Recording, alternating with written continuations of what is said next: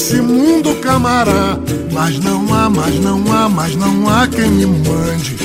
Eu só sei obedecer. Se mandar, se mandar, São Bento Grande. É de Angola, é de Angola, é de Angola. Bom dia, boa tarde, boa noite, Educação Brasileira. Esse podcast é produzido pelo projeto de extensão universitária Lusco Fusco Lutas na Escola. Eu sou a Raíra, vou mediar nossa conversa hoje com a professora da Escola de Educação Física da FRJ, Ângela Bretas, e a professora de Educação Física em Formação, Yasmin Lemos. Vou pedir para as convidadas se apresentarem. Ângela, quem é você na roda? Bem, eu sou é, licenciada em Educação Física pela UERJ, Sou especialista em psicomotricidade pela Estácio, sou mestre em educação pela UF, doutora em educação pela UERJ, professora da Escola de Educação Física e de Esportes desde 1993. Coordeno o grupo Esquina, Cidade Lazer Animação Cultural. Fui vice-diretora da escola de 2016 a 2018. A diretora era é ainda, né? Ela foi reeleita, a professora Kátia Walter. Hoje faço parte da equipe de assessoramento da direção da escola e integro outros grupos de trabalho na Escola de Educação Física também. Ah, muito obrigada. É, essa roda é grande, hein? e Yasmin, quem é você na roda? Oi, eu sou Yasmin, eu faço licenciatura em Educação Física, estou no sétimo período. É, Participo como extensionista do Lusco há quase um ano. Eu tô na roda para quê? Para poder interagir e contribuir na discussão sobre extensão. É... A partir da minha experiência enquanto extensionista no Lusco e em outros projetos, também como aluna do primeiro período onde, na FD, onde a carga horária de extensão se tornou obrigatória, como alguém que está agora fazendo um TCC também sobre extensão. É... Por último, mas não menos importante, como professor em formação. Né? Formação essa que espero que não termine nem tão cedo, porque precisa sempre estar se renovando e não pode estagnar. É isso.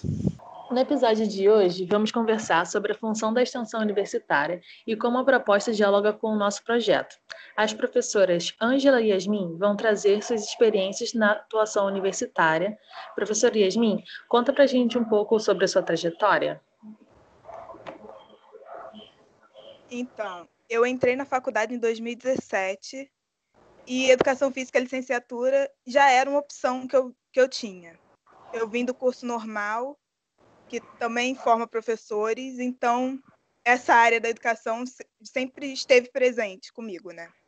É, eu não fazia muita ideia do que eu iria encontrar dentro da faculdade, né? Mas depois que eu entrei, eu descobri um mundo que é com muitas possibilidades, possibilidades que muitas vezes, por N questões, não podem, não se apresentam, né? De, da mesma maneira para todos, não pode ser experienciada por todos, mas são muitas é, sobre minha trajetória. Como já falei, no primeiro no, no período que eu entrei, foi o primeiro com a obrigatoriedade da carga horária de extensão. Eu não conhecia a extensão, mesmo que uma das principais funções seja o diálogo, diálogo e a interação dialógica com o público externo, eu, como público externo, nunca tive oportunidade, né? nunca tive contato com nenhuma ação. Aí depois, eu acredito que nós falaremos melhor sobre a estrutura da extensão na FD, mas já vou falando um pouco. É, nós tivemos o contato a partir do primeiro período e no terceiro comecei a participar dos projetos de extensão. Atualmente eu participo de dois: o projeto Brincante e o projeto Lusco Fusco eu vou falar depois, né, mais à frente. Eu também tive a oportunidade de participar no programa de monitoria, que já foi um grande reforço no sentido de formação como professor, porque acaba que dentro do currículo da educação física, licenciatura na UFRJ, essa parte docente, da prática docente, fica muito para o final. Então, na monitoria eu me encontrei um pouquinho dentro disso, né? É, deixa eu ver uhum. mais. E, e, e esse currículo que deixa muito para o final a parte docente acaba distanciando um pouco licenciando da sua identificação enquanto professor. Como eu já falei, eu, eu encontrei na monitoria um pouquinho desse ar de, epa, sou professora. E mais recentemente eu fiz o estágio obrigatório, que eu cheguei no sexto período, onde ele passa a ser obrigatório. Aí eu fiz o estágio e essa é basicamente a minha trajetória até esse momento. E dentro da universidade, né, eu pude perceber que a função da universidade não ela não termina somente nas aulas, não mesmo. Ela é um ela tem ensino, pesquisa, extensão. É, não não é algo à parte da sociedade, ela faz parte, né? E ainda que muita coisa não apareça de forma clara e compreensível para quem não está dentro da universidade, e às vezes até mesmo para quem está dentro, mas não é da área específica, por exemplo. Você, você responde um questionário sobre uma pesquisa e acaba que você não tem contato com aquele, com aquele resultado. Então, muita coisa, você fica, nossa, como é que eu vejo? E se não é da sua área, você se perde um pouco. E é assim com as pessoas que estão fora da universidade, né? E, e ela se alimenta, né, produz, dialoga, partir para essa sociedade. E às vezes essa forma de, de apresentar não fica clara, mas ela sempre está ali. Gente, ela, essa comunicação não fica clara, né? Mas acontece bastante. Aí, foi isso que eu entendi, que a, a universidade se finda ali, somente em aulas, não mesmo. É uhum. isso. Com certeza. É, você falou que, que não sentiu essa no início da sua, da sua antes de entrar na universidade, talvez você não sentiu que a universidade tinha esses impactos na nossa vida social e eu, eu percebi a mesma coisa. Antes de chegar na universidade, não consegui perceber o quanto que ela se comunicava com todas as dimensões sociais. Hoje a gente já consegue enxergar melhor isso, né? Depois que Sim. a gente passou por eles. É, professora Ângela, você divide um pouco com a gente, é, com os ouvintes, a sua história, a sua visão da, da universidade e como que ela tem a sua função social na sua perspectiva? Então, eu me formei em licenciatura em Educação Física pela UERJ, entrei para a UFRJ para trabalhar no PLAC, que era o Programa de Lazer Comunitário, que atuava no âmbito da extensão e era desenvolvido pela na época, SR5, Subreitoria de Extensão, que hoje é a PR5, Pró-Reitoria de Extensão. De verdade, era Subreitoria de Desenvolvimento e Extensão. Então, já deu para perceber que a, toda a minha vida profissional e pessoal também, porque não dá para separar uma coisa da outra, não dá para separar essas dimensões, toda a minha vida é marcada pelas questões ligadas à educação, ao lazer, à ludicidade e à extensão. Eu comecei trabalhando nas creches e escolas comunitárias da Maré, que nessa época eram ligadas à Secretaria Municipal de Desenvolvimento Social. Cabe ressaltar que esta foi uma época muito importante e marcante para a universidade, porque o então reitor, professor Horácio Macedo, estabeleceu que a Maré seria o nosso campus vicinal. E por conta disso, as nossas ações de extensão teriam e tinham a maré como foco. Essa foi uma época na qual a UFRJ, tendo o professor Horácio Macedo, é sempre bom é, repetir, à frente, começamos, nós na UFRJ, começamos a falar da extensão e a fazer extensão. Foi a época que viu nascer na UFRJ a importância da extensão para a função social da universidade e seu valor para, para a sociedade brasileira. A partir desse momento, a extensão foi aparecendo e se fortalecendo com inúmeras iniciativas que envolveram muitas pessoas que batalharam para que a extensão deixasse de ser o patinho feio da universidade. Com o tempo, a subreitoria passou a ser a subreitoria de desenvolvimento e extensão, passou a ser pró-reitoria de extensão. Isso já foi um avanço significativo para a conformação do que a gente tem hoje é, do que a gente entende hoje como extensão. E aí, nesse meio tempo, foi criado o Fórum de Subreitores de Extensão da, das Universidades Públicas Brasileiras e, atualmente, é o Fórum Nacional de Pró-Reitores de Extensão. É o Fórum de Pró-Reitores de Extensão da universidade, das Universidades Públicas. Muito tempo, muito empenho, de muita gente boa. E aí, hoje nós temos um conselho de extensão na universidade.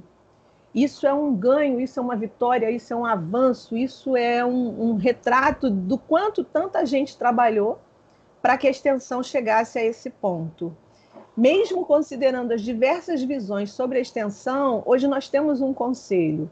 Isso é uma vitória, é uma conquista e é resultado de tudo que começou lá atrás.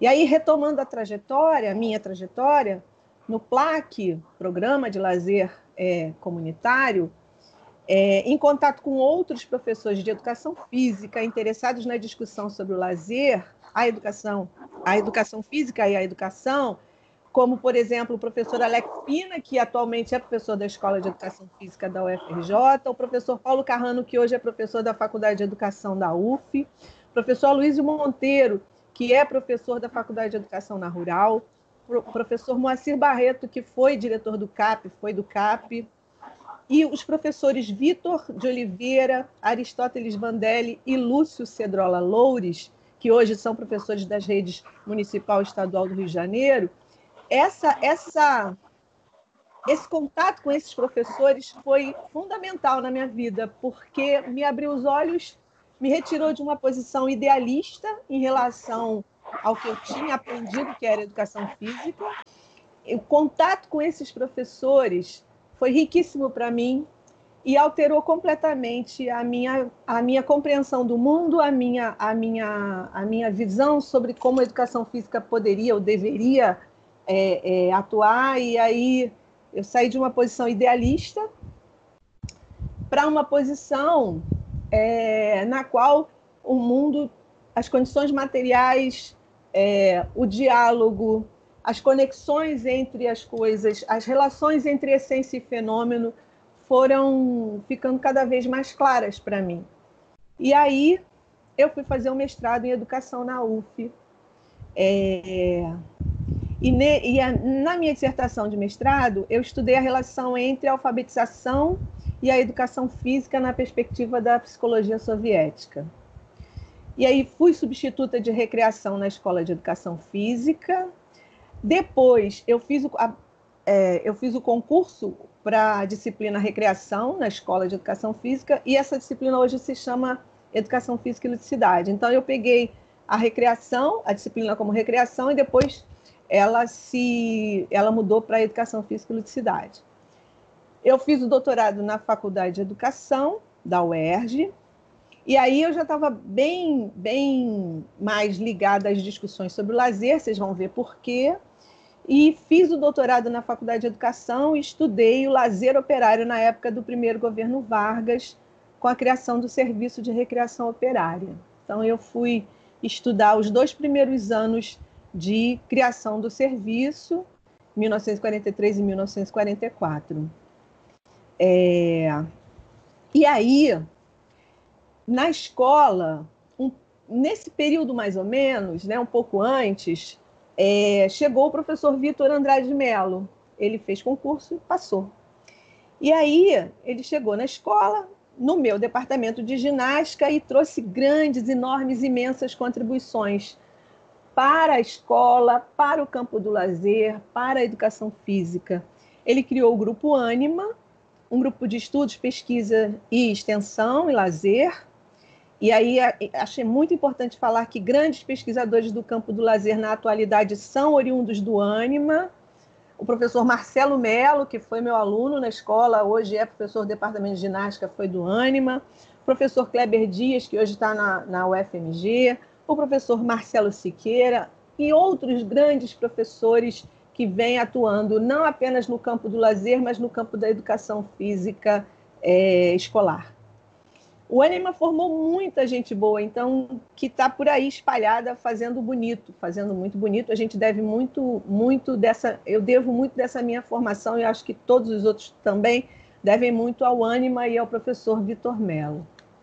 E aí, no final de 2007, início de 2008, após a conclusão do meu doutorado, eu criei o meu próprio grupo de pesquisa e extensão chamado Esquina, Cidade, Lazer e Animação Cultural.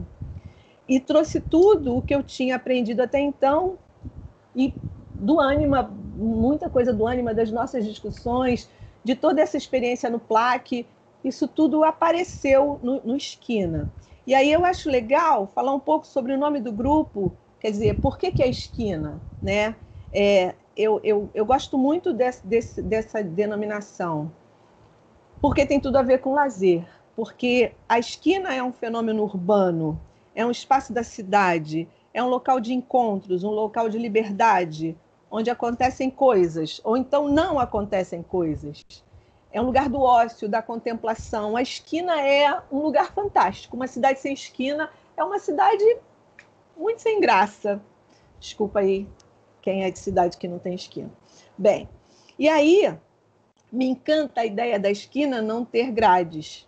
Eu acho incrível, eu acho incrível às vezes à noite, você passa a noite assim, a noites frias às vezes, e aí você passa a ver uma esquina com três, três gatos pingados conversando, fazendo nada. Eu acho isso incrível. Ou então num dia de super verão, super quente, as esquinas cheias, as pessoas conversando, as pessoas pensando, discutindo, vivendo aquele momento de ócio, aquele momento de lazer, aquele momento de vida. E aí, é, quando a gente fala em vida, a gente lembra do ânima de novo, porque ânima é alma, em grego. E aí a gente está falando de uma esquina cheia de vida, de uma esquina cheia de, de, de riquezas, e o lazer é muito isso. E para mim, a esquina está intimamente ligada à concepção de lazer, da qual eu compartilho, e no interior, da qual eu trabalho. Esquina, cidade, lazer e animação cultural. O lazer como um fenômeno moderno, urbano, fruto da Revolução Industrial. A animação cultural como uma ferramenta pedagógica de ação fundamental que leva em conta o diálogo, a ampliação do olhar sobre o mundo, a ampliação do olhar sobre os fenômenos da arte, da linguagem e da educação. Bom, e aí, com a criação do Esquina, nós desenvolvemos vários projetos de extensão, da onde saíram vários projetos de pesquisa que enriqueceram profundamente o ensino e a formação, não só daqueles que foram meus bolsistas, mas também de todos os que foram meus alunos. Eu costumo dizer que ninguém passa imune por um projeto de extensão. A pessoa muda, se transforma, amplia sua visão de mundo, faz mais articulações e conexões, vive realidades que muitas vezes são distantes do seu cotidiano. Por isso, quando a Tamires fala é, da extensão como alguma coisa distante dela, é, a extensão ela tem uma função política fundamental. Ela está destinada a uma ação, a uma ação transformadora que muitas vezes, ou para muitos grupos sociais, ela pode parecer desnecessária.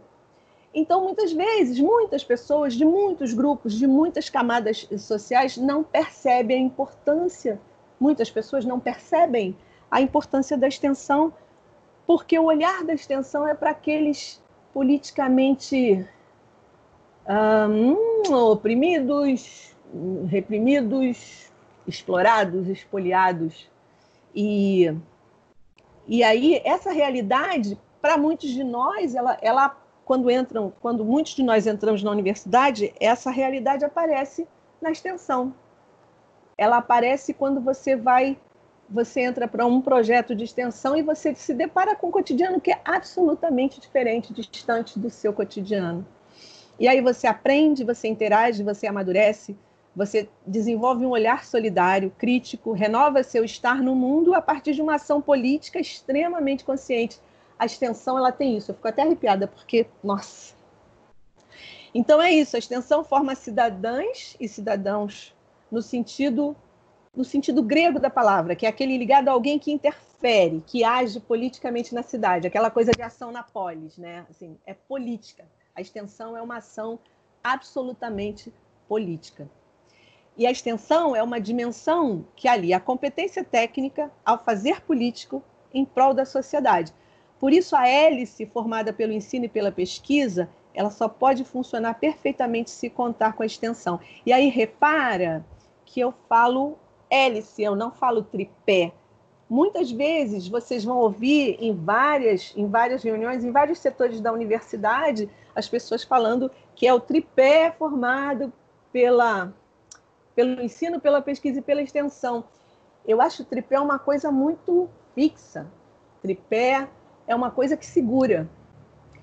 E aí eu penso, quando eu penso nessa relação, na relação entre essas dimensões que constituem a universidade pública, e aí é bom frisar isso, universidade pública, é, essas dimensões, elas não podem ser fixas, elas têm que ter uma dinâmica. E aí eu penso numa hélice, numa helicoidal, com eixos que se movimentam a partir do movimento de um único eixo. Então, é, o termo helicoidal, o termo hélice, nessa perspectiva helicoidal, ele me parece mais adequado para representar o movimento que dá vida para a universidade, né? Um eixo movimenta o outro, que movimenta outro eixo e que vão movimentando todos os, os eixos, né? Então, o projeto de extensão, ele faz movimentar a pesquisa e ele movimenta o ensino, assim como o ensino pode trazer movimentos para a extensão e, e, a pesquisa, e aí a gente está tudo falando de um movimento só, que é o movimento que, que é o movimento que dignifica, que vivifica, que anima no sentido de dar alma à, à universidade. E aí eu estava falando, estou falando tudo isso porque eu estava falando da minha trajetória, né, no Esquina. E no Esquina, nós trabalhávamos com cinema, logo no começo, nós trabalhávamos com cinema, fotografia e literatura. Saíram do Esquina, hoje tem gente na França trabalhando com edição de vídeo, tem fotógrafo internacional ganhando prêmio, tem, tem fotógrafo trabalhando bonito por aí. Nossa, o Esquina tem professores, grandes professores na rede municipal e, e na rede estadual. E aí nós trabalhávamos com cinema, literatura, fotografia, e as suas possibilidades pedagógicas. Continuando a trajetória do Esquina, nesse começo, logo assim que ele foi criado, nós trabalhamos com cinema, fotografia, literatura, tudo isso com, com as suas possibilidades pedagógicas, né, dessas, dessas linguagens. E aí, nosso primeiro projeto foi a continuidade de um projeto do Anima sobre lazer e prostituição. Nosso primeiro projeto foi de cinema na Vila Mimosa região de prostituição aqui no Rio de Janeiro, para quem não conhece.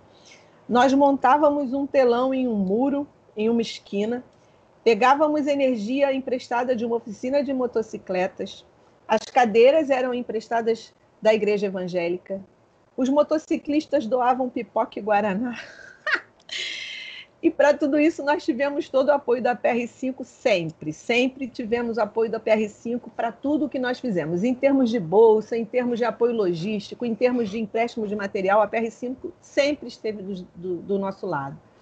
E aí nos dias de filme na esquina, nós também exibíamos filmes para as crianças dentro do salão da Associação das Prostitutas, que era uma parceira nossa nessa iniciativa fizemos esse, desenvolvemos esse projeto durante um tempo e depois partimos para outro projeto, esse em parceria com o Sesc de Ramos, chamado Cinema Esporte Dando Show, que era destinado a adolescentes de uma escola municipal do Complexo do Alemão. E era muito, foi muito legal porque nós exibíamos filmes, nós, nós e, e filmes de, de atividades ligadas ao esporte, e a dança, que eram bem distantes da, daquelas que as, esses adolescentes conheciam, e foi muito legal. No final, nós é, é, tivemos uma experiência de cinema minuto, conseguimos que eles filmassem, fizessem roteiro. Foi muito legal, porque o videozinho, depois cada um, é, é o nosso grupo, o pessoal estava começando a mexer com essa coisa de edição de vídeo, e aí os vídeos foram editados, a gente colocou é, os créditos, foi uma experiência fantástica. Depois desse projeto, nós tivemos outro projeto de cinema e fotografia no CIEP César Perneta, ali no Parque União. E, em meio a tudo isso, nós organizávamos ciclos de cinema e infância e o digestivo cinematográfico. O digestivo foi, foi fantástico também. O digestivo consiste em uma intervenção com curtas metragens nos corredores da FD.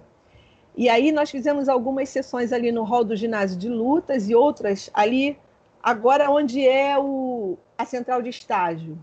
A ideia era mostrar a potência dos, curtas, dos curtas-metragens como ferramenta pedagógica. As sessões aconteciam na hora do almoço, por isso digestivo cinematográfico. Nós preparávamos um cardápio distribuíamos entre os alunos e alunas e na hora marcada eles apareciam para as sessões. Era muito legal, era uma, era uma intervenção no espaço, era uma intervenção pedagógica naquele espaço, as pessoas as pessoas passando, subindo, conversando, era muito divertido. E aí a gente foi criando um, uma, uma cultura de digestivo, né? As pessoas, e aí, tem sessão hoje? Como é que é? Vai ter sessão? Qual é o filme? Não sei o quê. E eram sempre curtas metragens. Era, era, foi uma experiência fantástica. E depois nós recebemos um auxílio da FAPERJ para o desenvolvimento de um projeto que eu amava. Aliás, todos esses projetos foram muito amados, bem cuidados, bem, bem produzidos. É, no sentido que todo bem no sentido de que todo mundo cuidava bem do que a gente pensava em fazer essas aventuras extensionistas pedagógicas eram políticas, eram muito legais. E é, esse auxílio da FAPERJ foi para um projeto muito lindo intitulado Mulheres Invisíveis e Cinema, e ele, ele era destinado às mulheres que trabalham na limpeza da escola de educação física. E aí também foi outro, outro projeto legal, porque nós tínhamos que envolveu o administrador, o Antônio Braz, pedir para ele liberar as meninas. Aí isso levava a questionamentos do tipo: esse é um projeto de lazer? Será que é mesmo um projeto de lazer? Se, é no tempo do trabalho, como é que é essa relação do trabalho que o supervisor tem que permitir que a pessoa venha para é, é, é, assistir um filme? E aí a gente trabalhou com fotografia, a gente trabalhou com é, longas metragens, né? E todos eles traziam as questões, é, questões ligadas à, à mulher. E aí era muito legal, né? Porque elas vinham assim, professora, eu nunca vi esse filme, não. Mas eu tô tirando uma onda lá onde eu moro, porque eu falo que eu vejo um monte de coisa na minha universidade, coisas que ninguém viu, e aí é muito legal. E aí eu conto a história dos filmes que eu vejo aqui, as pessoas falam, nossa, que legal! Então, assim, era um momento, esses momentos eram muito, muito legais, porque você via que aquela, as, aquelas sessões, aquelas conversas, tudo aquilo que elas diziam é, e, e que, que, que eram, todas as coisas que eram ditas após as sessões de cinema, se transformaram em fotografias e, e, e traziam, traziam traziam poder para aquelas mulheres, né? Traziam novas condições, novas visões de mundo. Nossa, foi um projeto incrível. Aí depois disso, não, depois disso não, no, em meio a tudo isso, né? O Esquina também participou do programa da UFRJ é, de Educação de Jovens e Adultos. Nós tudo isso acontecendo em meio a tudo isso, né? Isso é muito muito doido, muito característico é, é, é uma característica minha de querer fazer tudo ao mesmo tempo agora. E, e aí eu levava o povo todo junto comigo, né? E aí apareceu essa oportunidade de nós compormos, o, integrarmos o, o programa de educação de jovens e adultos da UFRJ, que é da PR5, coordenado pela professora Ana Paula Moura, que é atualmente do Conselho de, de Extensão da UFRJ. E aí, nesse projeto, nós, nós apresentamos as possibilidades de ação da educação física em um projeto de EJA. Só que o mais legal de tudo isso é que a nossa participação era um, era, era, era, ela se dava num espaço nada convencional para quem é quem para quem está acostumado com a educação física nas quadras, nos espaços abertos, nos campos, nas piscinas, né? A, o projeto de, de EJA ele acontece em salas pequenas, em espaços pequenos, normalmente cedidos por associações de moradores ou por é, igrejas, espaços que, em que você pensa assim, caramba, como é que eu vou dar uma aula de educação física aqui? Isso era muito legal, porque fez a gente pensar numa outra possibilidade, né, numa outra possibilidade de existência da educação física nessas condições e ela continua sendo educação física. isso nós criamos jogos, nós criamos é, é, é, várias, várias atividades que ligavam à saúde, à educação física, à alfabetização, ao lazer, porque aí depois nós também participamos de um edital e ganhamos, eu, professor Vitor Mello, professor Edmundo, professor Antônio Jorge, é um edital do governo federal, e aí o lazer entrou nisso. Então, lazer, a cidade, a educação física e, e a alfabetização. Foi, caramba, foi incrível isso. É... Depois disso, aconteceu uma outra guinada. É, o Esquina foi convidado para participar de um dos mais antigos programas de extensão da UFRJ, que é o Programa de Inclusão Social da Vila Residencial. Isso foi em 2012. E nesse mesmo ano, nós ganhamos o prêmio FUSB de melhor projeto de extensão da área da saúde. Nós começamos o projeto e ganhamos o prêmio. Foi uma coisa assim maravilhosa. Nesse projeto, nós desenvolvíamos aulas de ginástica especificamente para prevenção de quedas de adultos e idosos. Mas esse projeto ele não se limitava às questões é, ligadas à ginástica, é, ele era também um projeto de lazer. Por quê? Porque em meio a tudo isso, nós organizávamos ciclos de cinema e envelhecimento. Aí Michele chega na escola, melhor pessoa, professora Michele Pereira, para quem não conhece, é, e aí começamos em parceria a organizar os ciclos de cinema e diversidade. Isso porque antes, lá no Anima, eu organizava os ciclos de cinema e infância. Então, essa relação cinema com educação, com formação de professores, ela sempre esteve presente na minha vida é, em relação à extensão e na vida, na vida pessoal, porque eu sou cinéfila também. E aí, em parceria com o LEPDEF, da querida e maravilhosa professora Michele Pereira, nós também é, organizamos alguns ciclos de cinema e diversidade. Nesse projeto chamado Animar Sem Quedas, nós tínhamos três núcleos onde aconteciam as atividades. Na Vila Residencial, na Vila Olímpica da Maré e no IPUB, no centro, de, no centro dia do IPUB. E lá no IPUB, para quem não conhece o Instituto de Psiquiatria da Universidade, é, da UFRJ, nós trabalhávamos com pessoas idosas ou não, com demências, como, por exemplo, o Alzheimer. E lá foi muito interessante porque nós fomos tratados com todo respeito, nós compunhamos a equipe que cuidava dessas pessoas, e era uma equipe que era formada por psicólogas, enfermeiras, nutricionistas, fisioterapeutas, terapeutas ocupacionais. E o nosso projeto, Animar Sem Quedas, é, também interferiu positivamente na vida daquelas pessoas é, com demência e os seus cuidadores. Vale ressaltar ainda que o Animar Sem Quedas é um filhote do, do, do projeto Preve Quedas, do coordenado pelo professor Edmundo Drummond, lá da UF, que aí é, é filhote mesmo, com muita honra, porque quando nós começamos esse projeto, nós não sabíamos por onde começar, e o professor Edmundo nos acolheu com aquela sua generosidade e competência e indicou o caminho por onde nós poderíamos seguir. E aí, é, eu, eu gosto também de ressaltar que todos os meus bolsistas, aqueles que foram bolsistas ou que não foram, mas que de todo modo participaram do projeto, de todos esses projetos, eles seguiram profissionalmente os caminhos abertos nessas experiências de extensão.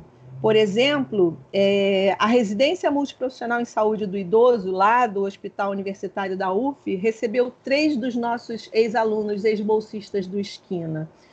Em um ano, ele recebeu, eram três vagas, o primeiro e o terceiro lugares foram bolsistas do Esquina. É, no outro ano, o que passou em segundo lugar, que foi aprovado em segundo lugar, foi bolsista do Esquina. Também o Esquina levou é, a, a, alguns a fazerem a, a pós-graduação em psicogeriatria no IPUB. Um desses bolsistas lá, que foi residente na UF, está agora em Paris para fazer o doutorado. Outro foi para a Academia da Saúde. Outra está na segunda residência, essa agora em saúde mental. Tem gente lá do início no projeto que está na França, tem fotógrafo por aí passeando, fazendo bonito, ganhando prêmio. Acho que eu já falei isso, né? E aí, e aí é isso. Sobre a trajetória, falei muito, né? que trajetória maravilhosa, meu Deus. Caramba. É, você, você tocou no ponto da, da, da indissociabilidade, né? E a sua trajetória mesmo, ela já é essa indissociabilidade, porque a gente pediu para você trazer a, a, função social da universidade e você já juntou com a sua trajetória na extensão, que é, pelo visto, tudo isso é indissociável. Não dá para você falar da sua história na universidade sem falar da extensão, sem falar da função social. Enfim, dá para perceber o quanto que isso na, na sua prática, né, na sua vivência, foi indissociável. Muito linda essa história. E, e, a sua paixão também, falando sobre cada projeto, cada produto, como que essas linguagens é, se relacionaram com, com, com arte, né? com produções dos alunos e como isso reverberou até lá para a Europa, né? reverberou para o mundo. Mas não é, garota? Tem. Ai, é muito orgulho. é muito orgulho desse povo. Vou trazer a minha trajetória que é bem mais curtinha, porque Também, não tenho né? tantas, não tenho tantas tenho... vivências. Não, eu tenho idade para ser mãe de vocês, né? Então não tem como. Né? É só uma questão de mais tempo na estrada. Fica tranquila. Ah, tomara. É verdade. É, e aí, é, eu acho que a minha, a minha trajetória ela também dialoga bastante com a extensão, porque a gente tinha separado, né? Falar um pouco da função social agora e falar da extensão mais para frente. Só que é muito difícil, né? A gente fazer isso. Até a Yasmin também acabou trazendo um pouco da extensão agora nesse primeiro momento. Mas, enfim, uma questão de ênfase. É, a minha trajetória, eu entrei na, na licenciatura em Educação Física na FRJ em 2011 e a partir do terceiro período eu já iniciei como bolsista no PIBID. Aí nessa época eu atuei um, no ensino médio noturno na rede estadual do Rio de Janeiro, então eu dei aula em Auma, dei aula como bolsista também na, no Central do Brasil aqui no MEIA. E foi o, o, primeiro momento que eu tive contato com, com a escola pública sendo quem ministrava a aula, né, e não como aluna. Em 2014, eu entrei no projeto de extensão FD na Baixada, que é esse projeto que eu falei de Caxias. É, e eu acho, eu acho que esse, essa coisa da realidade me pegou, Ângela, porque por mais que eu, eu, eu não moro em favela, né, por, mais, por mais que eu tivesse amigos que morassem, eu não conseguia enxergar como era a realidade. assim. E, e eu lembro que nesse, nesse ensino noturno, quando eu fui dar aula em em Auma, tinha muitos alunos do complexo do alemão. E era naquela época que estava tendo a, a invasão, né? A, a, criação de UPP e tal. E aí, não sei se vocês lembram, a imagem que fica bem forte, né? Do jornal, do, dos PM subindo, morro do, Ale, do complexo do alemão e tal. E aí eu não tinha essa visão é, política da coisa, eu não entendia é, que é os poderes, né? As, as, as, correlações de forças que tinham por trás da UPP. E aí, conversando com um aluno, eu fui falei, é, mas, mas não é melhor que tenha policiamento, né? Na, na, sua, na sua região, onde você mora e tal, porque a pauta, a conversa no final da aula era isso. Era a questão da, da, da, das UPPs. Aí o aluno falou assim, professora, na sua rua tem tráfico? Aí eu, não. Ele, tem polícia? Eu falei, não. Ele, por que, que na minha tem que ter? Por que, que eu só tenho essas escolhas? Ou é, ou é traficante ou é policial na minha porta? Por que não posso simplesmente ser só uma rua? E aí você falou uma esquina, né? Uma esquina com lazer. E eu fiquei, caraca, assim, acho que foi o primeiro tapa na cara que eu tomei, é, no sentido bom, né? Da, de, de, de parar e falar, querida, é outra realidade, outra lógica. Começa a perceber como é que é a existência em outros espaços que não são os seus, né? E foi muito legal, assim, para mim. É, e, e, essas, essas escolas em Caxias e tal. E, gente, não sou é, patricinha, não, tá? Mas, mas é perceber como é que é o contexto da favela, que é outra, é, outro, é outro, outra realidade mesmo. E a gente tem que comunicar e, e conseguir fazer a produção de conhecimento na universidade comunicar, né? ter uma linguagem com essa, com essa, com esse espaço. Enfim, e aí eu trouxe esse exemplo que não estava no meu roteiro, mas agora eu vou voltar. é, e aí o projeto que eu participei foi na Baixada do Rio de Janeiro, né, em Caxias, e foi minha primeira experiência com o ensino fundamental 1, porque antes eu tinha sido só ensino médio no PIBID. Eu permaneci nesse, nesse projeto é, com ensino fundamental por três anos. Em 2017.2, é, criamos o LUSCO, que na verdade foi uma demanda dos alunos licenciandos, é, exigindo um, um, é, projeto de extensão que dialogasse as lutas na escola, na escola né? A luta pensando, pensada pela educação física escolar. E aí o Renato me convidou, porque eu era professora de educação de, de judô, né? Já, já era graduada em judô, ele falou, pô, você se desconstruiu a partir do projeto pensando nas lutas na escola, eu acho que dá para você contribuir com esse projeto aqui que os licenciados estão querendo botar para acontecer. Aí eu, ah, vamos lá. E aí, a partir disso, eu comecei a experimentar uma lógica de, de pensar o projeto de extensão e, e, e entender ele muito mais do que só como um extensionista, né? Entendendo a lógica da extensão, que eu não tive é, essas disciplinas que agora, com a, com a obrigatoriedade, surgiram, de RCS, eu nunca estudei o que, que era extensão universitária, a gente não, não, não tinha isso, né? A gente só vivia. E aí eu comecei a, a olhar um pouco mais para essa para esse espaço. É, e aí eu recebi os extensionistas, eu já estava na rede estadual, né, como professora de educação física, eu recebi os extensionistas do Lusco no, na, na minha escola e foi muito, foi muito rico. E aí eu fiz pós-graduação da Michelle, que você citou, Ângela. É, uhum, maravilhosa. Foi muito boa pós, assim. Eu cheguei até a iniciar um mestrado e fiz concomitante, porque, enfim, deu uma confusão no, no, no, no, dia, né? Que no período que ele iria iniciar, acabou não iniciando, aí eu entrei na pós, depois ele iniciou, tentei fazer junto. E assim, eu olhava para a pós e falava, cara, isso daqui tá muito mais é, formativo para minha carreira e como professor e tal do que esse mestrado e eu até saí do mestrado. Mas você vê como o mestrado estava ruim, mas a pós também era excelente. Assim, você via que os professores né, que estavam lá estavam é, apaixonados pelo que eles estavam trazendo de conteúdo.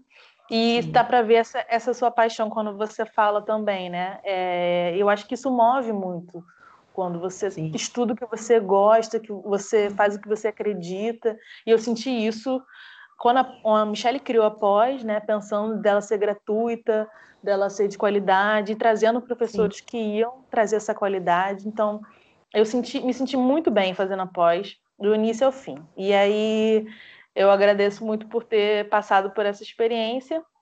E logo depois é, eu entrei como professora no, no Pedro II. Mas para falar da, da, minha experiência pensando né, a função social da universidade, é, então meu lugar nessa discussão é um pouco esse, assim, eu de oito períodos na graduação, seis eu estava envolvida com, com extensão, né, pensando a prática docente fora da, da, da, do ambiente universitário.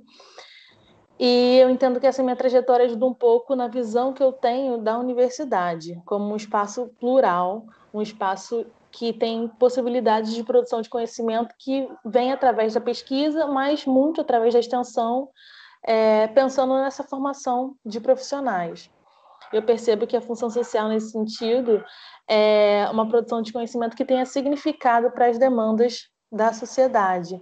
E através dessas práticas, que são práticas inovadoras, como você colocou mesmo, né? É, cinema, fotografia, as artes, trazendo tecnologias para que a gente consiga comunicar e dialogar que, de uma maneira que faça sentido para a sociedade, de uma maneira geral, para esses indivíduos.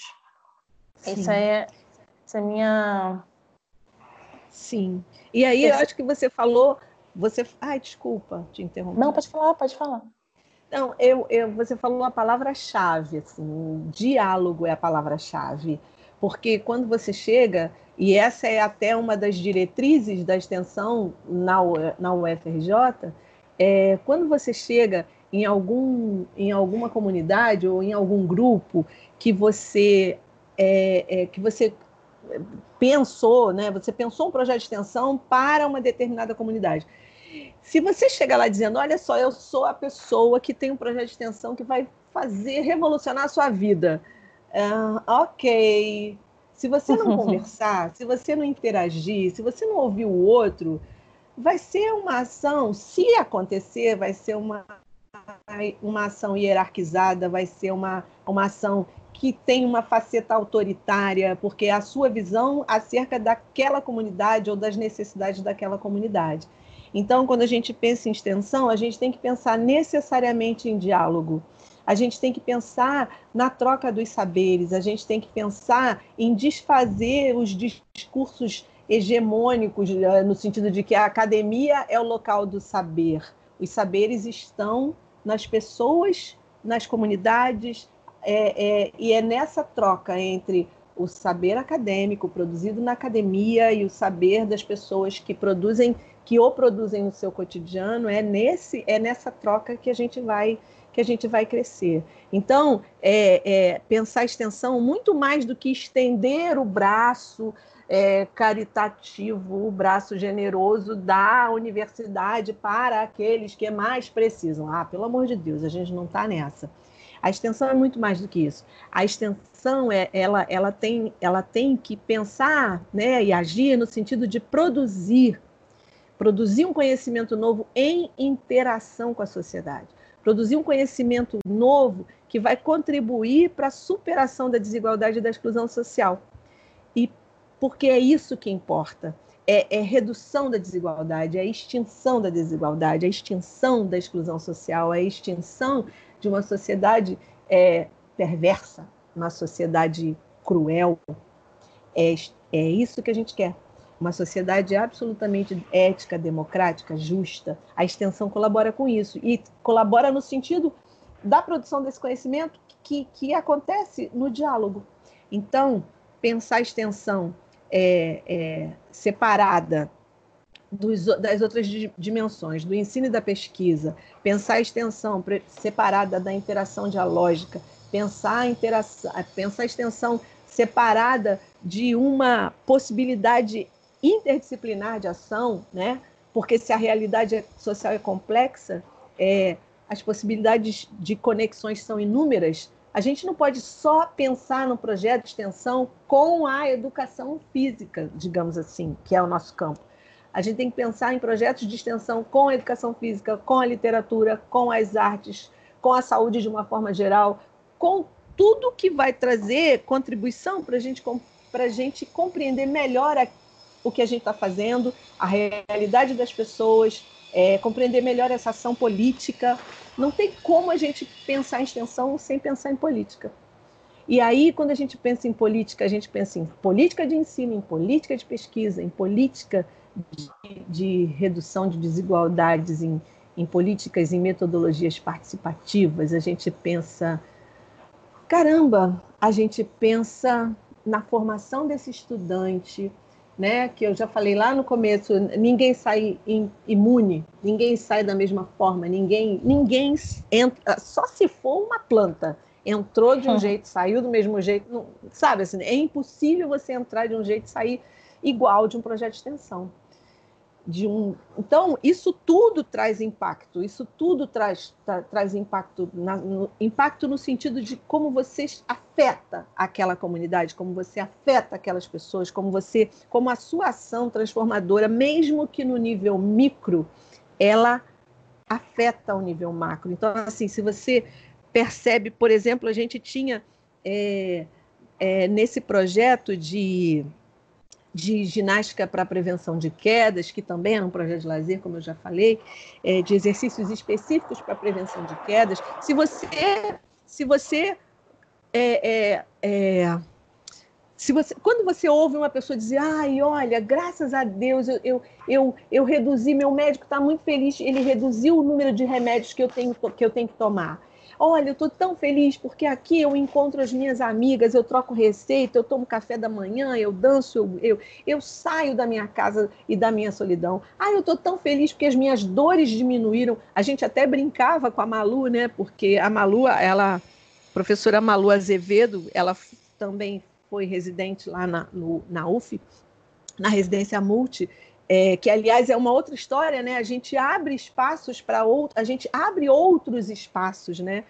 Quando você pensa, alguém falou no começo da nossa conversa sobre as possibilidades de, de, ação da educação física. Então, assim, quando você entra numa residência, que a gente, quando fala em residência, só pensa em, em medicina, né? Quando você pensa numa residência multiprofissional com profissionais de educação física, olha o ganho, olha a vitória, olha o espaço aberto que a gente tem que consolidar. Então, é, a Malu, voltando lá na Malu, ela dizia: a gente brincava, mãe Malu tira suas dores em três dias. Porque toda a vida ela chegava, ai gente, fulana disse que está sentindo menos dores, ai gente, estou tão feliz, e a gente ficava feliz. Olha a revolução, sabe? Olha, olha o que você traz de benefício para aquela pessoa, olha o que você traz de benefício para aquelas pessoas, para aquela comunidade. E é nessa relação que a gente se fortalece. E aí, eu, eu, eu penso que a formação é, do sujeito se dá aí. Então, assim, a extensão ela une a, a competência técnica, a competência política, é, a solidariedade, a compaixão, a generosidade. Não no sentido, e aí entendam, por favor, não no sentido religioso da coisa, sabe assim, ah, eu vou ganhar meu lugar no céu se eu for extensionista. Não, não estamos falando disso. Estamos falando de dignidade da vida humana na sua essência. Então, assim, é, a ação da extensão ela, ela segue no sentido da dignidade da vida de todos. Por isso que ela é tão fundamental para a universidade pública, que a gente produz conhecimentos na pesquisa, a gente forma tecni, tecnicamente competentes os, os, os profissionais, mas cadê a ação voltada para a sociedade brasileira? Cadê a ação voltada para os mais explorados, para os mais para aqueles mais oprimidos?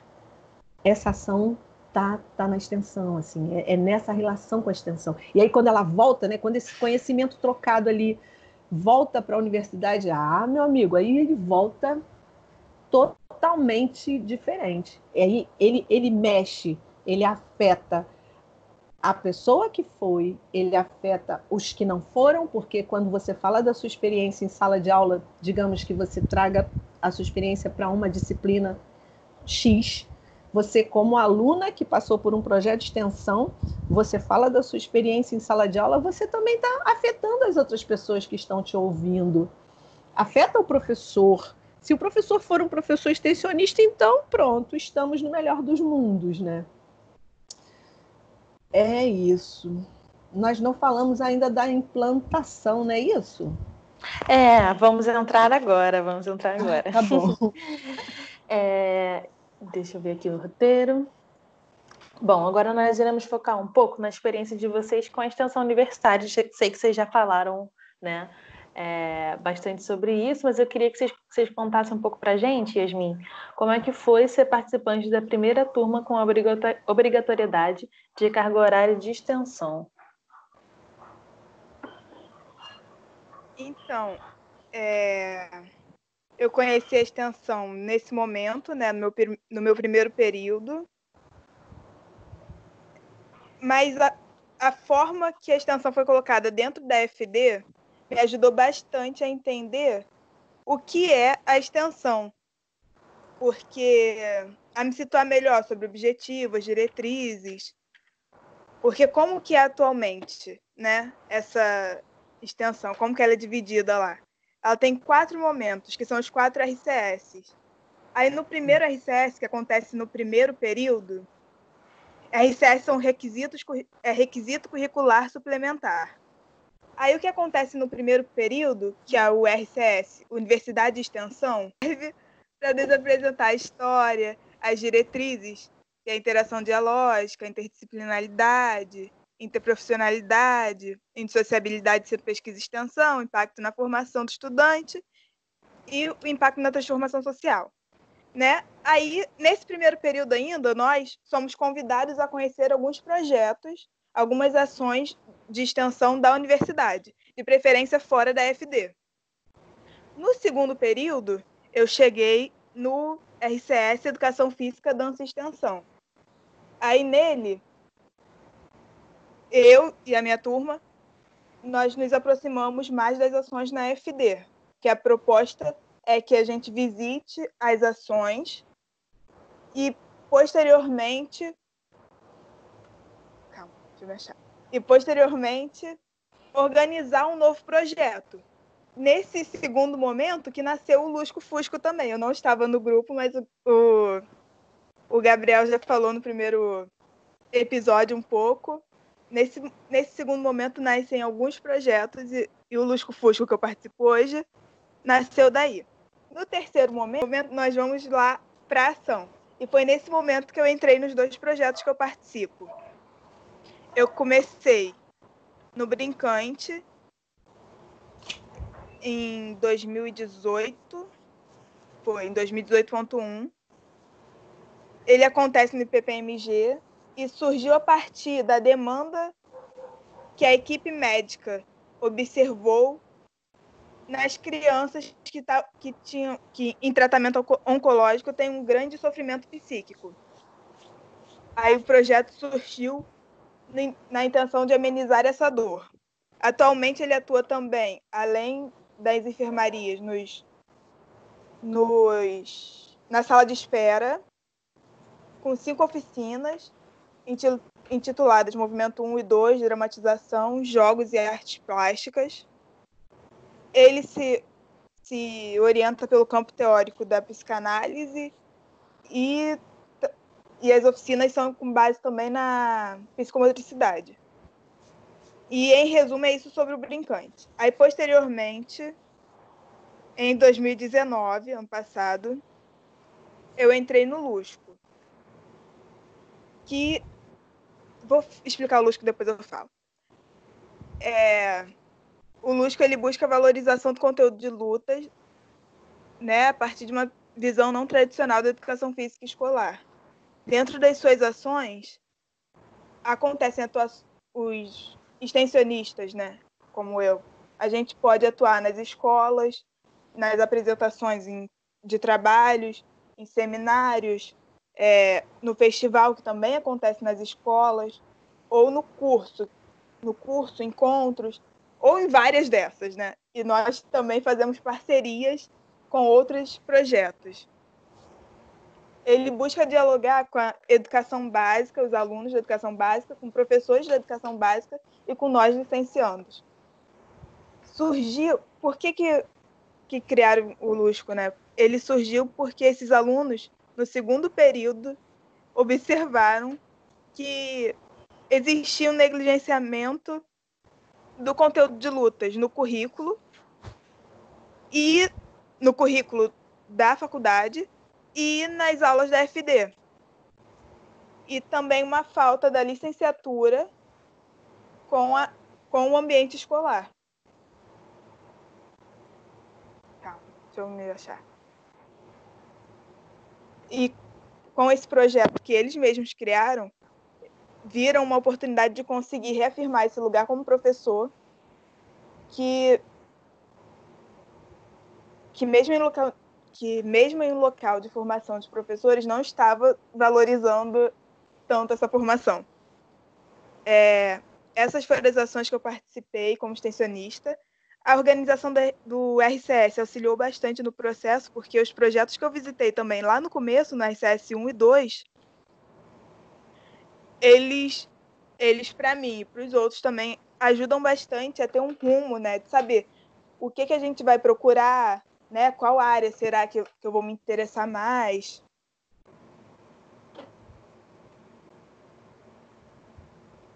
A gente se aproxima do, do, do que mais nos interessa.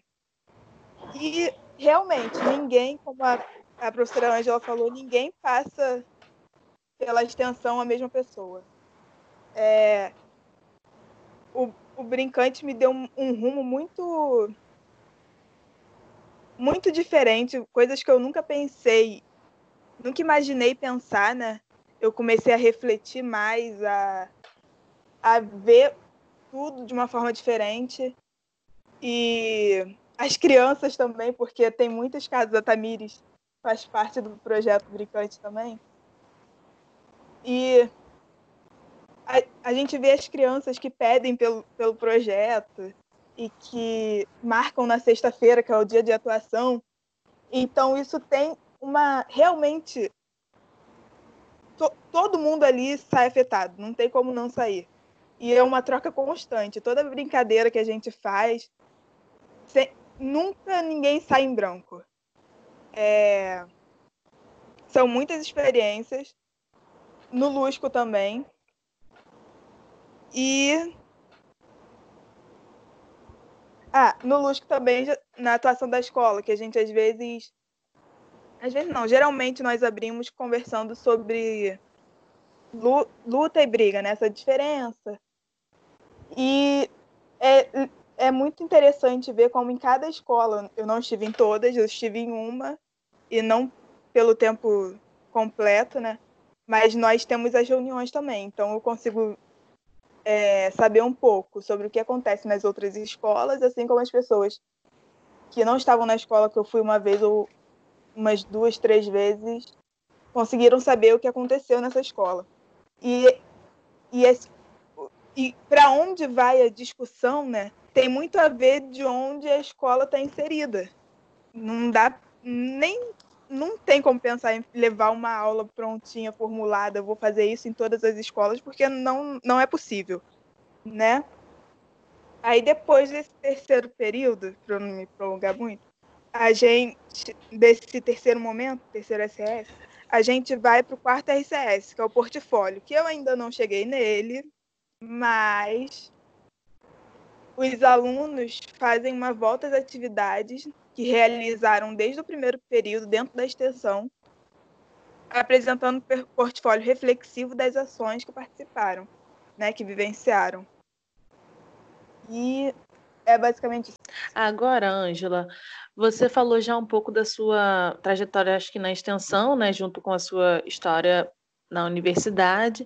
Eu queria só que você detalhasse um pouco mais esse processo de implementação da obrigatoriedade, como é que foi relação à implantação dessa, dessa obrigatoriedade de 10% da carga horária dos cursos de graduação serem destinados à extensão, nós já vínhamos conversando acerca disso há algum tempo. É, por quê? Porque isso, é, essa é uma determinação legal que está posta no, nos planos nacionais de educação, é, ela está posta também na LDB e atende também a algumas reivindicações do Fórum de Pró-Reitores de Extensão das Universidades Públicas Brasileiras, o FORPROEX. Então, nós tínhamos que fazer isso. Na, na, não tinha muito como, como fugir disso. E aí, na gestão do professor Roberto Lerrer, tendo a professora Maria Malta à frente da Pró-Reitoria de Extensão, isso começou a ser mais trabalhado na universidade. Vinha sendo falado, mas nesse período é, essa coisa foi se fortalecendo, essa ideia foi se fortalecendo. E aí formou-se um grupo na PR5 que começou a, a, a participar de debates, palestras e encontros nas várias unidades para discutir essa implantação. E aí, quando eu e a professora Kátia Walter assumimos a direção da Escola de Educação Física em 2016, nós tínhamos isso como uma das nossas propostas de campanha. Era trabalhar com a, a, trabalhar para implantar essa, essa, essa obrigatoriedade. E nós assumimos no início de 2016, ela como diretora e eu como vice, e convidamos a maravilhosa professora Michele Pereira para ser nossa coordenadora de extensão, e aí foi a melhor escolha. Sob a liderança da Michele, nós formamos uma comissão de extensão e trabalhamos ao longo de 2016, trabalhamos arduamente para que tudo estivesse pronto para os calores de 2017 e 1. E aí, a, a, tudo isso que está discutido, tudo isso que vem sendo discutido, tudo isso que vocês estão vivenciando, a parte que vocês é, é, vivenciam a partir de 2016, vocês, alunas e alunos na escola, isso foi criado nessa, por essa comissão, que foi muito rica e que é, é obedeceu a essas determinações, mas aí é importante deixar claro, né?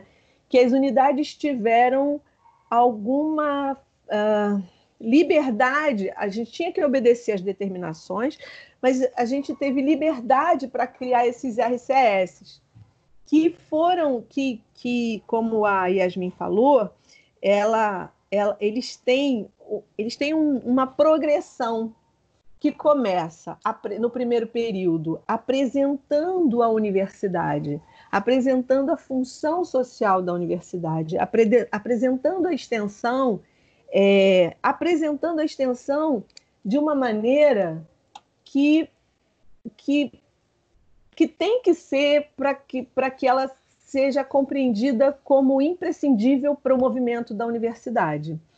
Então, a extensão, ela, ela, ela formalmente deixa de ser um patinho feio, né? Que ela já foi um dia um patinho feio da, da universidade, ela deixa de ser.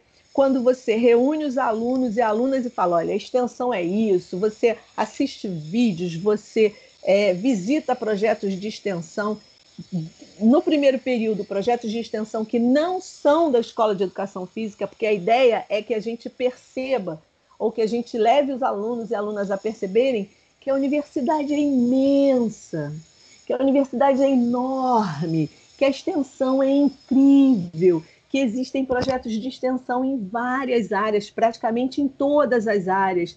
Isso é riquíssimo para que os alunos e alunas percebam o valor da universidade pública para essa nossa sociedade, para que eles compreendam, eles e elas possam compreender que os ataques que nós temos sofrido é, são ataques perversos, cruéis, injustos, porque a universidade pública brasileira ela ocupa um papel fundamental para a sociedade brasileira em termos de formação de técnicos e de, de, profissionais competentes, é, de formação de cidadãos, de, de produção de conhecimento de pesquisa, o que seria o Brasil nesse momento se não fossem as universidades públicas? Se não fossem as instituições públicas de pesquisa, se não fossem os nossos pesquisadores em todas as áreas. E aí, quando o calor e a caloura chegam, né, quando eles chegam no primeiro período, eles têm que entender que o local onde eles estão chegando, que a universidade pública, não é qualquer espaço. É um espaço que precisa ser respeitado, é um espaço que precisa ser defendido, é um espaço que precisa ser valorizado pela sociedade brasileira e por todo mundo, principalmente pra, por aqueles que têm o privilégio de estar dentro da universidade pública. Por quê? Porque a gente sabe que a grande maioria da população não tem acesso à universidade pública. Então, quem está lá dentro tem que batalhar muito para dizer: eu preciso é, é, defender esse espaço, eu preciso lutar para que esse espaço se mantenha, eu preciso valorizar o espaço. Então, os alunos e alunas de primeiro período, eles precisam saber disso. Eles têm que saber disso. E aí, essa é a função de universidade de extensão. Olha, vocês estão chegando, vocês não estão chegando ali na faculdadezinha Zé das Couves da esquina da, da, da sua casa. Você está chegando na Universidade Federal do Rio de Janeiro. Você está chegando numa universidade pública, não é qualquer espaço. Vamos entender como isso funciona.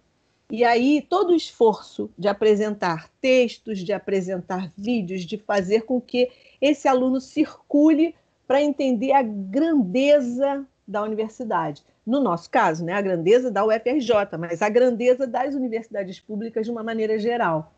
Ponto. Na, no segundo período, Universidade de Dança e Extensão, os alunos e alunas são, são, são é, incentivados, são levados a voltar os olhares para dentro da escola de educação física, com a nossa tradição extensionista fortíssima, porque nós somos extensionistas é, na essência, nós somos extensionistas, né? Desde muito tempo, desde sempre somos extensionistas. Fazemos pesquisa, temos o ensino de excelência, mas somos extensionistas. E depois, e aí ele precisa, ele, ele entende como é que funciona a extensão, ou pelo menos esse é o nosso objetivo, fazer com que ele entenda, ele e ela, entendam como funciona a extensão na escola, nos cursos de licenciatura, bacharelado e dança, licenciatura, bacharelado em educação física e dança, e depois ele vai participar dos projetos de extensão efetivamente, como é, a gente ouviu falar a Yasmin falando. Então, ela está no Brincante, ela está no Lusco Fusco. Além desses, o Brincante é um projeto incrível, o Lusco Fusco também. É, além desses dois projetos, existem projetos maravilhosos na escola. E aí, depois disso, o portfólio. O portfólio é um olhar para trás. O portfólio é perceber. Eu acho a ideia do portfólio maravilhosa, porque é a ideia de perceber a sua própria trajetória. É você olhar para trás e falar: caramba, eu entrei no primeiro período, não sabia o que era. Depois de toda essa trajetória, olha onde é que eu cheguei. Atravessei e me mudei, me transformei, mexi. A, a, a universidade mexeu comigo. É isso que a gente quer. É isso, é, é essa mudança de lugar, essa troca de lugar, é, é isso que a gente quer com esse RCS. E foi para isso que a gente trabalhou durante muito tempo e continua trabalhando, né? Para que essa formação seja o mais humana possível no sentido da dignidade da vida humana, entendeu? De você olhar para o outro e perceber, caramba, eu não posso ser 100% feliz se quem está ao meu lado, ao meu redor, na mesma comunidade, no mesmo país, não for 100% feliz, entendeu? Então é, é, isso, a extensão traz isso. E a ideia é que ela traga isso de verdade. E aí o processo se deu nesse sentido, continua se dando, porque as coisas mudam e vão continuar mudando, mas a gente está. A gente também está lá, continua batalhando pela extensão, não só pela extensão, né? pelo ensino, pela pesquisa, enfim, pela, pela sobrevivência da universidade, mas eh, sobrevivência no sentido de que ela vai permanecer, ela vai continuar existindo. É, nós não vamos deixar que a universidade sucumba à maldade, à perversidade, à ignorância, à, às trevas, ao terraplanismo. Nós não vamos permitir. Assim. Então, para isso que serve a extensão, para isso que serve o ensino, para isso que serve a pesquisa e para isso que servem alunos, professores, técnicos, todo mundo envolvido com a universidade e todo mundo que, que de alguma maneira é alvo das suas ações uh, da extensão, da pesquisa. É, eu acho que é isso. É, e Ângela, quando você fala do papel da, da, da universidade a nível né, macro e o quanto que ela está sendo atacada ultimamente, até me emociona, porque a gente realmente não tem, antes de entrar na universidade, a gente não tem noção do quanto que ela é necessária. E aí essa é a angústia, né? Muitas pessoas não tiveram acesso e por isso também não têm, ou tiveram e sabem a força que ela tem, por isso atacam ela também, né? Força política, uhum. força em diversas dimensões sociais. Enfim, eu fico muito feliz é, que vocês trabalharam duro para essa implementação e que ela está reverberando aí consequências maravilhosas, inclusive uma delas é a criação do Lusco. Que bom que vocês ah, legal, conseguiram legal. se mobilizar nesse sentido. É, obrigada. E... e... parabéns pelo trabalho, de verdade. Obrigada, muito obrigada. Obrigada. É, agora eu vou falar um pouco sobre a, a minha visão, né? Porque eu sou, me formei em 2015, então eu não tenho essa, essa notoriedade na minha, no meu currículo. E eu sinto que muitos, muitos amigos meus, colegas de período que, que se formaram ah, em 2015 também perderam essa riqueza que é compreender acho que mais a fundo a universidade, porque quando você olha, você passa nesse espaço, né, como você colocou, você e Yasmin colocaram, de olhar outros universos, de outros cursos, depois olhar com mais carinho para a educação física, depois é, experimentar essa dinâmica de extensão e logo no final olhar esse, essa sua trajetória, fazer uma autorreflexão sobre o seu caminho, como é que foi o seu processo, é uma coisa muito rica, muito potente para perceber com mais com mais carinho, né? A, não só a, a universidade, mas a sua própria formação, né? Enxergar a sua formação com mais com mais detalhes e aprofundamentos. Então, é, a gente não teve isso e eu fico muito feliz que agora isso é obrigatório. Por mais que alguns licenciandos, né, alguns graduandos, de uma maneira geral, não levem a obrigatoriedade com tanta felicidade assim, mas acho que no final conseguem perceber, no final do processo conseguem perceber como que isso é bacana de acontecer, né? É, então, a minha trajetória, né, como eu falei lá em cima, ela acaba se confundindo um pouco com a trajetória, com a minha trajetória de extensão. Mas o que eu posso resumir é que eu fiz todos os papéis que são que, que, a, que a atuação extensionista permite. Eu já fui licencianda extensionista atuando na escola, eu já fui professora que recebe os extensionistas na, na rede estadual, e agora estou dividindo a coordenação de um projeto de extensão com um grande amigo, Renato Sarti. Uhum. Então, eu fico muito feliz, muito grata por ter passado por todos esses papéis. E eu acho que os licenciados precisam viver um pouco dessa experiência que é muito potente e é muito formativa da extensão universitária. É verdade. É.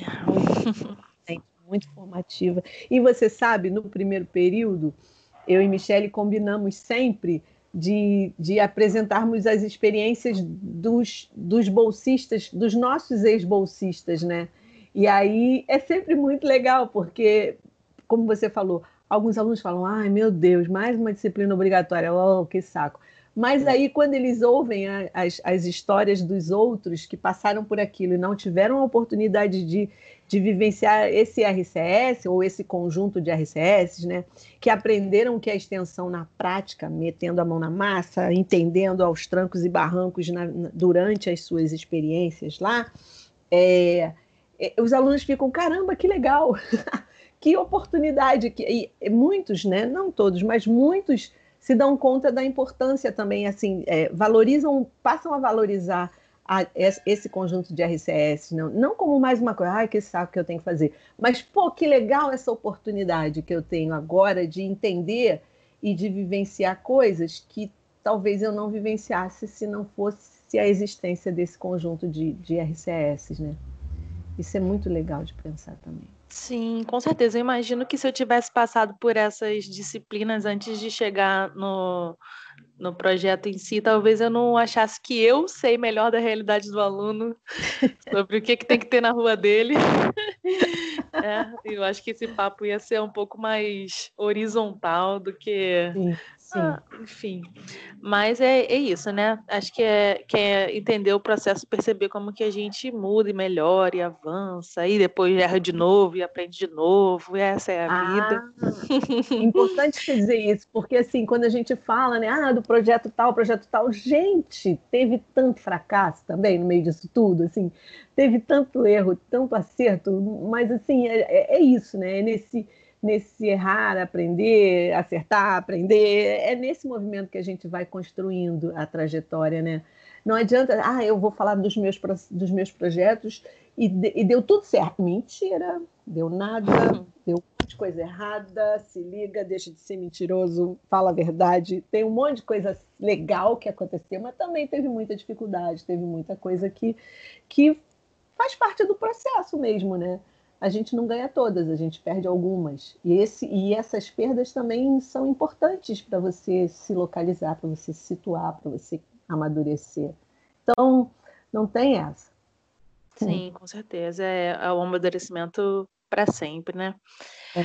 Eu vou agora é, pedir para a Yasmin ela falar um pouco. A gente já fez né, um, um piloto trazendo a história da, do Lusco, que foi o primeiro episódio. Mas eu vou pedir para ela trazer um pouco sobre a, a fundamentação do nosso projeto e, e aí a gente já está caminhando para encerrar. Okay. Se, com, essa, com essa parte da Yasmin, depois a gente pode fazer uma fala final de todo mundo. Tá bom? Tá bom. O que, que eu achei interessante trazer? Uma perspectiva de, do que foi o Lusco quando criaram lá no segundo RCS, né, de como ele foi apresentado em comparação do que ele se transformou. Porque é isso, nada dá certo de primeira, né? As, as, as ações vão se modificando, vão se melhorando, às vezes dá erro, volta, aí dois passos para trás, um passo para frente, mas um dia a gente chega lá. Então, é, nós dá para ver muitas mudanças. Eu trouxe algumas alguns pontos aqui. O, o objetivo inicial do Lusco.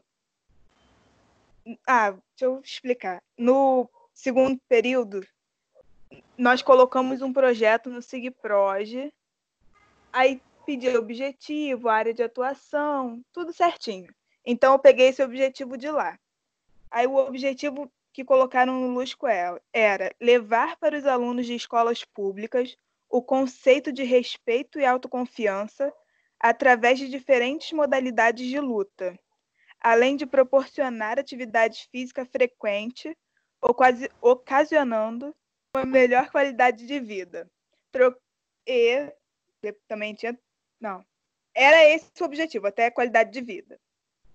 Atualmente, num projeto apresentado ano passado no 21º Congresso, o objetivo que, que a gente já, já observava estava tava como que foi como que expressar esse objetivo, né? Criar cenários formativos com discentes e docentes provocando debate e reflexão a respeito de, das lutas e do seu papel educacional. No, no primeiro momento, né, eles também falavam de troca de experiência com os profissionais, das disciplinas, a fim de trazer tona o debate de lutas no ambiente escolar. Mas a gente observa que, que com essa prática, né, as coisas foram se modificando. E, e também com, dentro do, do curso, né, quando a pessoa vai, vai vivenciando mais, parece que até o, o, a perspectiva de educação física escolar foi foi tomando um, um rumo, né? Eles escolhe as pessoas que fizeram, nós participantes, foram escolhendo a perspectiva de educação física que, que mais se aproxima, né? E isso dá para ver bastante. Outra coisa diferente foram as ações, que no começo eles colocaram como curso, rodas de conversas, aulas gerais, encontros e palestras, atividades interdisciplinar interdisciplinares. E atualmente nós temos né, os cursos, roda de conversa, as aulas, que são as atuações nas escolas, e também temos novas ações, como o festival, o, o encontro. Então, nada vai ficar estagnado, né? As coisas sempre estão se modificando e até mesmo no curso. E no primeiro no, no primeiro projeto que enviaram para o SIGPROG, é, não tinha muito um, ref, um referencial. Vou até. Deixa eu ver aqui, para não falar besteira.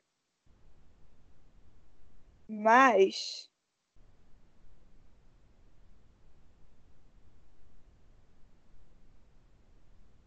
Na parte de referências bibliográficas, não colocou nada, né? Então, era bem um referencial bem não, não existia tanto esse referencial. Aí, como se foi lapidando, agora já, já é possível observar melhor o referencial que segue, né? que seguem dentro do projeto. Que fica muito no, no coletivo de autores, né? É, Rufino e Carreiro. E e também nós temos agora as, as ações na quarentena. Então, esse, o projeto seguiu um novo rumo, né? Ele foi se organizando. Desde o princípio, eles já, eles já falavam que o, o projeto veio por conta dessa lacuna na formação. E o referencial que, que eles, que a gente, eles, é porque eu falo como se fossem as pessoas que fizeram, que a gente usa também observa isso, né, da negligência na formação, que é quando tem durante a formação, às vezes a abordagem também não é tão apropriada como se fosse para a escola. Porque sendo as lutas expressões corporais criadas pelos homens, elas também fazem parte da cultura corporal. Então não deviam ser negadas na escola. E o projeto se baseia bastante nisso, porque é um conteúdo da educação física, então ele precisa ser tematizado né, e abordado. Fala aí também, Raíra, porque. Pode deixar. Eu só estava querendo ter certeza que você acabou. então, eu fiquei até nostálgica agora com a sua fala, né? Que você trouxe um pouco do como é que era no início, uma, uma percepção dos, dos licenciandos sobre as lutas, né? E alguns que já tinham feito, eu lembro que o. Ah, esqueci o nome dele. Esqueci o nome do bolsista, mas ele tinha feito jiu-jitsu, eram dois que tinham feito jiu-jitsu. Ah. E aí, Lohan, Lohan. E aí, mas outros, outros licenciados que não tinham feito nenhuma luta, mas percebiam que isso seria uma, uma necessidade na hora que eles chegassem para a escola, e eles não sabiam como fazer, porque só tiveram é, capoeira no currículo e não uma capoeira voltada para a escola, né, para pensar uma metodologia de educação física escolar. Então, isso também já, já havia sido uma angústia. É, minha no PIBID e também no, no, no, na Educação Física na Baixada, quando eu fiz o, o projeto de. fiz parte do projeto de extensão, que a gente dava aula para Fundamental 1 e a gente tinha que tematizar a luta, porque né, fazia parte do, do nosso currículo. E, e eu pensava na luta só como uma percepção de judoca, assim, tipo, ah, eu não vou dar judô se não tem tatame, não tem kimono, não tem. Os alunos não sabem cair, eu tenho que falar japonês, como é que vai ser isso? É melhor não. Isso não é coisa que eles têm que aprender. Então eu fui desconstruindo durante a faculdade de educação física essa essa percepção e eu, eu comecei a desconstruir minha percepção de, de lutas na escola, né? E, e do próprio judô, desconstruir, né? E eu lembro que o Renato falava muito isso. Quem inventou o, o judô, né? O homem inventou o judô ou o judô inventou o homem, né? No sentido de, pô, vamos, vamos reelaborar isso para ressignificar na escola, né? E isso a gente faz com todos os conteúdos, a gente faz com as danças, com as, com as ginásticas, por que a gente não pode fazer com a luta, né? E aí eu tinha um movimento muito tradicional, porque a luta me fez muito tradicional, não tinha essa perspectiva de de ressignificar, a não ser para a ludicidade, no sentido de ser criancinha, luta que eu dava é, para as crianças pequenas, e era até isso, né? O verbo era eu dava.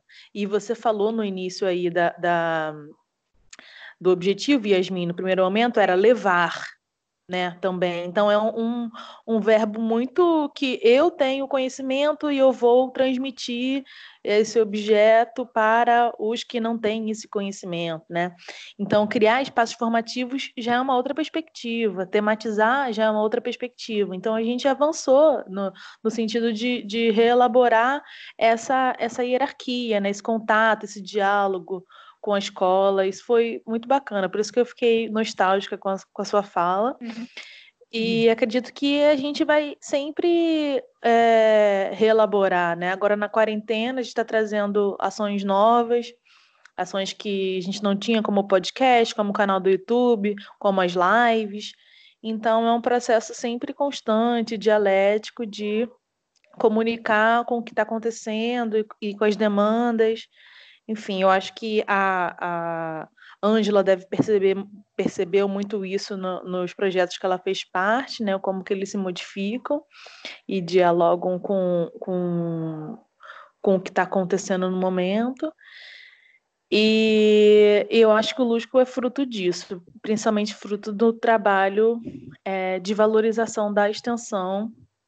E eu tenho muito orgulho desse projeto. E a partir, a partir de, dessas perspectivas, a gente consegue enxergar eu percebo também o, o, o, papel dos licenciandos né, na, em construir um projeto, construir um objetivo, construir os, os espaços, né, as ações. Tem muita autonomia de vocês nesse, nesse, nessa criação de, desse produto. E isso é bem interessante, porque é, é, pensar como, como é indissociável, né? O que a gente fala que como a gente trabalha na escola, é como a gente também trabalha no projeto, é como a gente deseja que a sociedade também funcione. E no projeto nós também podemos ver muitas pessoas que entram, como você falou, né, com a justificativa de que quer ver como que vai trabalhar a luta na escola, porque ou tem a visão de que é violento, ou então de que só quem já fez luta pode fazer, e mesmo que o projeto só fale de luta, né, que o nosso foco seja luta, ele atuando com as lutas, você pode ver que você mesmo sem saber dançar, você pode trabalhar a dança, mesmo sem uhum. saber a ginástica, você pode trabalhar a ginástica. Então você não precisa ser um, um lutador para lutar, para para tematizar a luta, né? E muita Sim, gente entra com essa vontade também. É.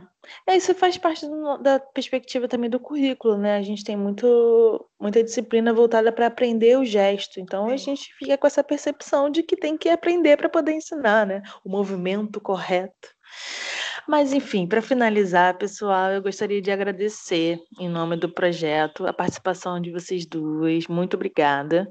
Esse debate sobre extensão universitária e a função social da universidade é muito importante contribui muito para as nossas reflexões enquanto projeto mesmo. E eu gostaria que vocês fizessem uma fala final é, para a gente poder partir para o encerramento mesmo do podcast, desse episódio. É, eu, eu só tenho a agradecer pela oportunidade, porque é sempre muito rico conversar sobre a extensão, que é a minha grande paixão, a extensão na, assim, de verdade, de verdade, é, eu acho que eu não seria, não, não poderia ser outra coisa na vida que não fosse professora, né? Eu não me vejo fazendo outra coisa. Eu não me, nunca me, não sei, essa coisa de ser professora apareceu na minha vida e eu segui. E hoje eu tenho a noção do privilégio que eu tive durante toda a minha vida profissional e aí pessoal também, né? Porque as coisas não, não se separam é, de, de poder estar no lugar certo, na hora certa, com as pessoas certas, fazendo o melhor, ou pelo menos tentando fazer o melhor. É, isso é um privilégio, isso é uma sorte, isso é um. Caramba, eu, eu não, não, não, não, não sei o que dizer assim dessa, dessa, dessa chance que eu, eu tive né, que eu, eu, tenho, eu, reconheço que é um privilégio, né, você trabalhar naquilo que você gosta, estudar aquilo que você gosta, fazer todos os dias aquilo que você gosta, com, com pessoas de quem você gosta, e isso tudo é, é, é maravilhoso, e eu queria agradecer a possibilidade, eu queria agradecer a oportunidade de conversar com vocês sobre tudo isso, é uma oportunidade foi uma oportunidade muito, muito legal, muito rica, muito, muito importante para mim. Muito obrigada. Obrigada, Ângela. Eu acho até legal para a gente também é, pensar um pouco essa, esse processo autorreflexivo, né? Olhar a nossa trajetória é, é bacana, é quase um portfólio. Pode falar, Yasmin, para a gente encerrar. Quais são as suas considerações? Então, eu eu ia falar basicamente isso do portfólio também, porque eu queria agradecer, né? E dizer que fazendo essa reflexão sobre o que. para o podcast, né? Sobre o que eu já fiz, sobre a minha trajetória. Eu fiz quase um portfóliozinho. um, um, mini portfólio. E, e foi muito bom ver pelas coisas que eu já passei, pelo, como eu não falei, cheguei a falar, né? Mas o que eu pensava antes, como minha, a minha visão também, não só do Lusco, mudou bastante, se ampliou. E eu só tenho a agradecer. Então, gente, no próximo episódio nós iremos conversar sobre a função social da escola e teremos dois convidados. Um representando a gestão escolar, ele é licenciando em Educação Física pela FRJ e diretor de uma escola municipal do Rio de Janeiro, e é aluna de, e uma aluna de Educação Básica da escola estadual, de uma escola estadual da Zona Norte, do Rio de Janeiro. O papo será mediado pela extensionista Beatriz. Não percam e até mais!